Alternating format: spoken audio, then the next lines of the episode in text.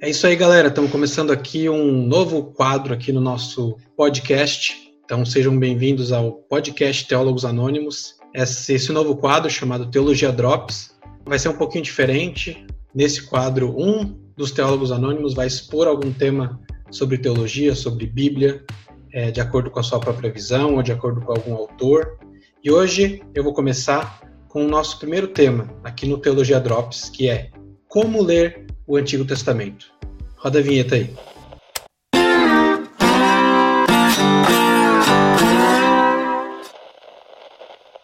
Bom, respondendo a pergunta como ler o Antigo Testamento. Bom, primeiro eu quero comentar sobre duas leituras comuns que normalmente as pessoas fazem da Bíblia, que é uma leitura que busca doutrinas, normalmente os teólogos sistemáticos aí, é, pastores muitas vezes, ou às vezes em muitos casos, uma leitura que busca uma aplicação pessoal.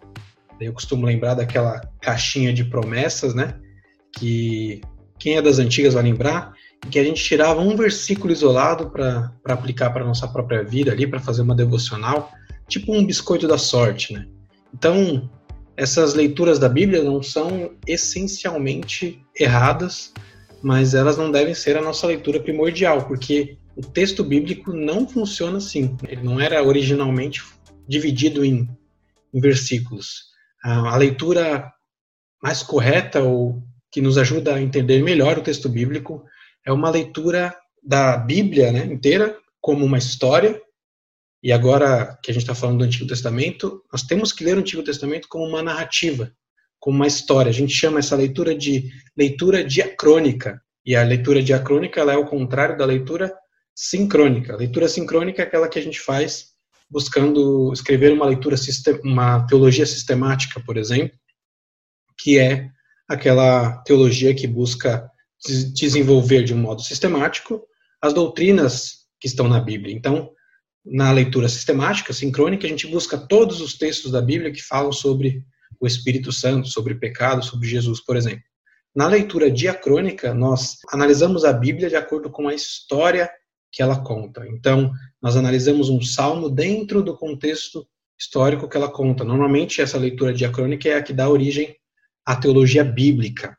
Então, é, mesmo que haja na Bíblia livros que não são de um tipo literário histórico, tem as poesias, as, as profecias, mas elas estão inseridas numa história, numa narrativa da Bíblia que começa em Gênesis, termina em Malaquias. Então, é uma história que você começa lendo do começo e vai para o meio, vai para o fim. Você não pode simplesmente abrir no meio da Bíblia e achar que vai entender completamente o texto que está ali. Então, quando a gente não lê a Bíblia desse modo diacrônico, né, desse modo narrativo, muitas vezes a gente usa, por exemplo, os livros proféticos para a nossa própria vida de modos equivocados. Né? A gente pega, por exemplo, é, texto de Isaías 1,19, por exemplo, que diz: Se vocês estiverem dispostos a obedecer, comerão os melhores frutos desta terra. E aí a gente aplica para a nossa vida e, e diz: Não, eu estou obedecendo a Deus, então eu vou ter tudo do bom e do melhor. Sendo que aquele texto tem o seu contexto histórico dentro da narrativa do povo de Israel. Então, o melhor modo de ler o Antigo Testamento, como eu estava dizendo, é lendo todo ele como uma história, como uma narrativa que vai se desenvolvendo. Começa na criação, chega em Abraão, Deus faz uma promessa, depois vem o povo de Israel, vem o período da monarquia, vem o exílio.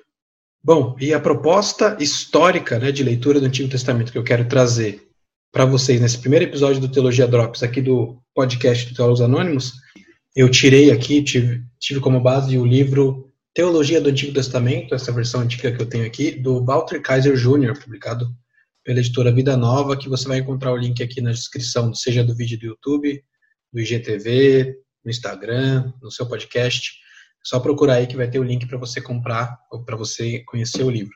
Então, eu tirei essas ideias, essas divisões históricas para te ajudar, ou para nos ajudar a entender o Antigo Testamento, desse livrinho aqui do Walter Kaiser Jr., Teologia do Antigo Testamento. Muito bom, recomendado aí para vocês.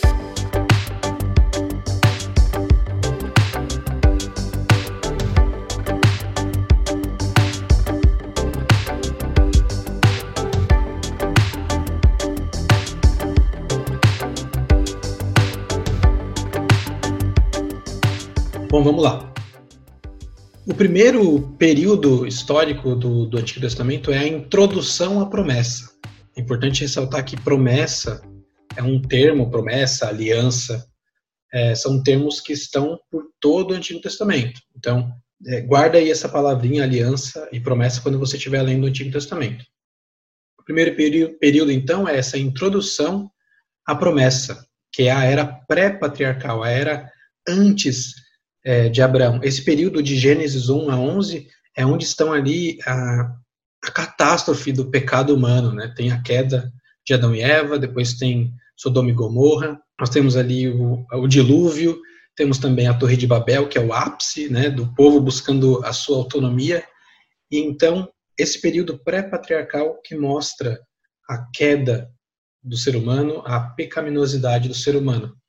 As palavras-chave aqui do, desse período são bênção e descendência. O segundo período é chamado por Walter Kaiser Jr. de as provisões na promessa, a era patriarcal. Por que provisões? Porque é nesse período patriarcal que Deus escolhe seres humanos para fazer uma aliança, um pacto de salvação e de bênção que se estenderia para todos os povos. É isso que Deus diz para Abraão: a sua descendência será tão grande e eu vou te abençoar e por meio de você eu abençoarei todas as nações da terra.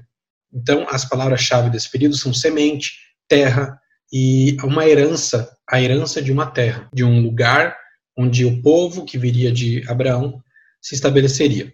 O terceiro período é, o, é chamado, por Walter Kaiser Jr., de o povo da promessa, a era de Moisés, a era mosaica.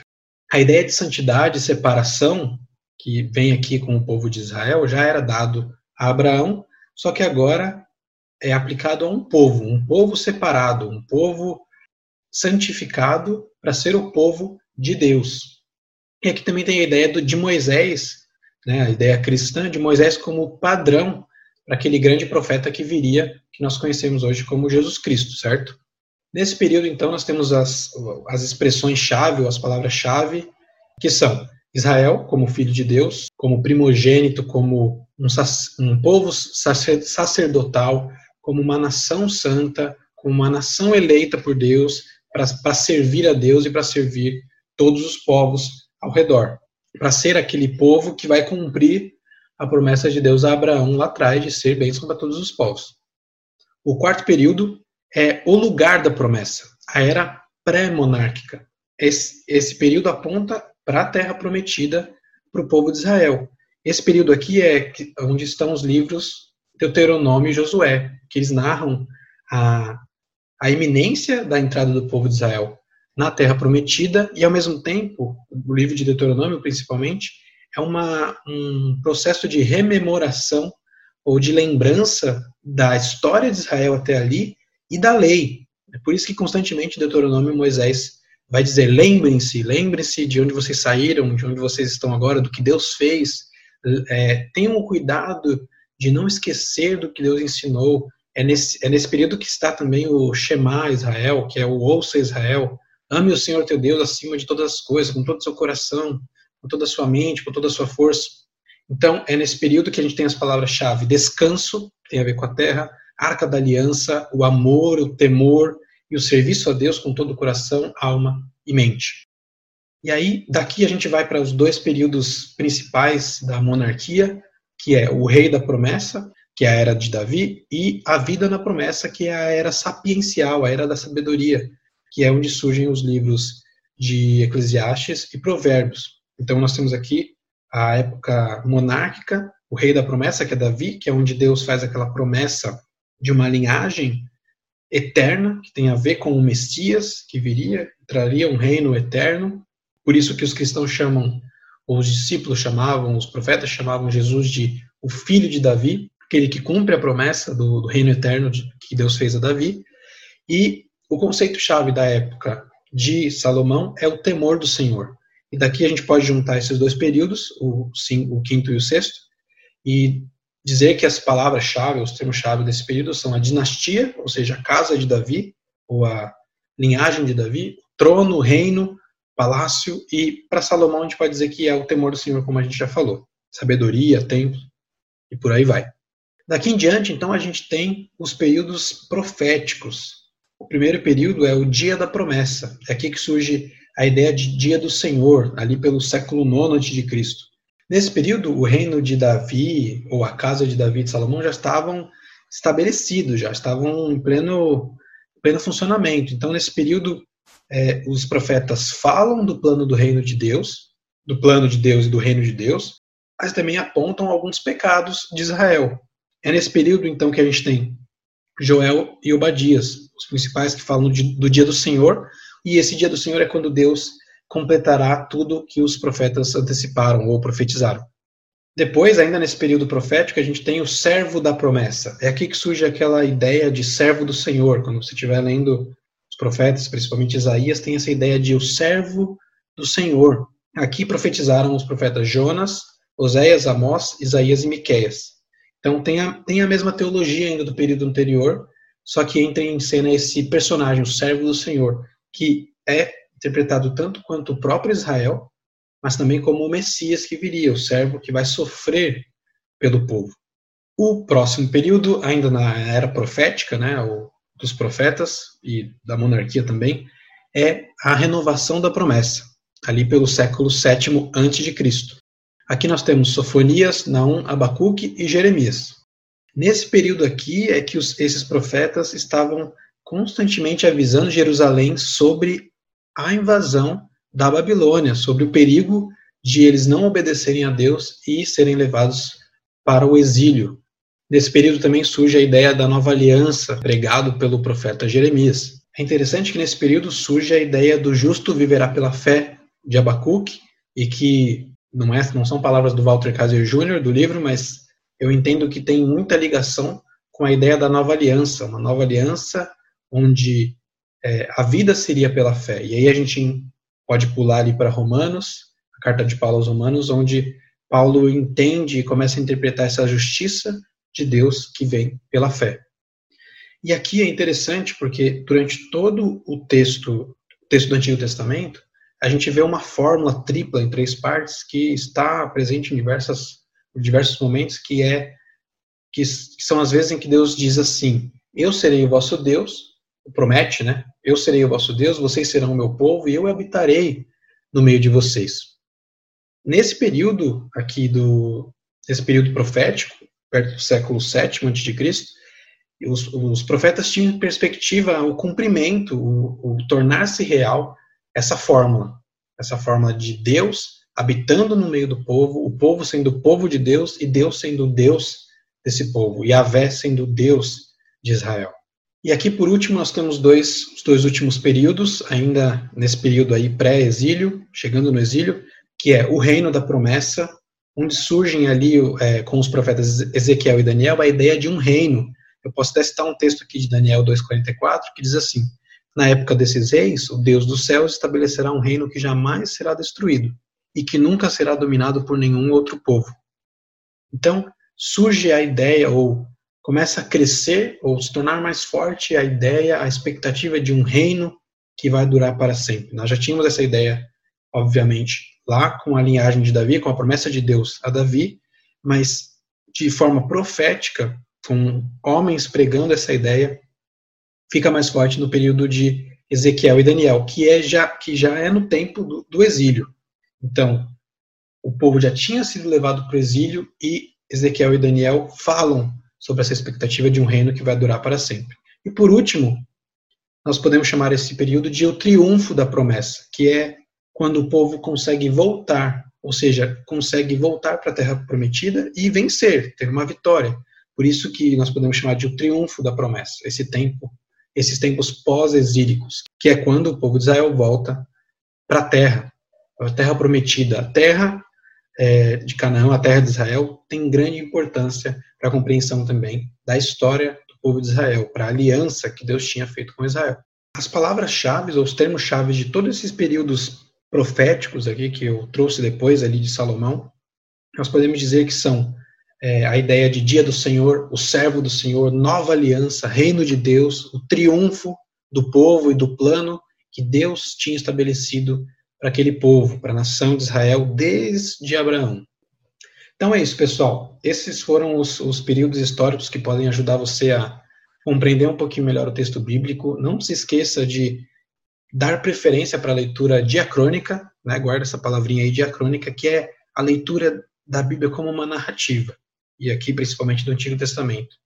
Não caia na, na armadilha de ficar procurando devocionais apenas, ou apenas pequenos trechos para você aplicar para a sua vida pessoal. Tente entender a história de Deus, a história de Deus por meio dos seres humanos, e não a história de Davi, a história de Abraão, não, é a história do que Deus estava fazendo naquele período.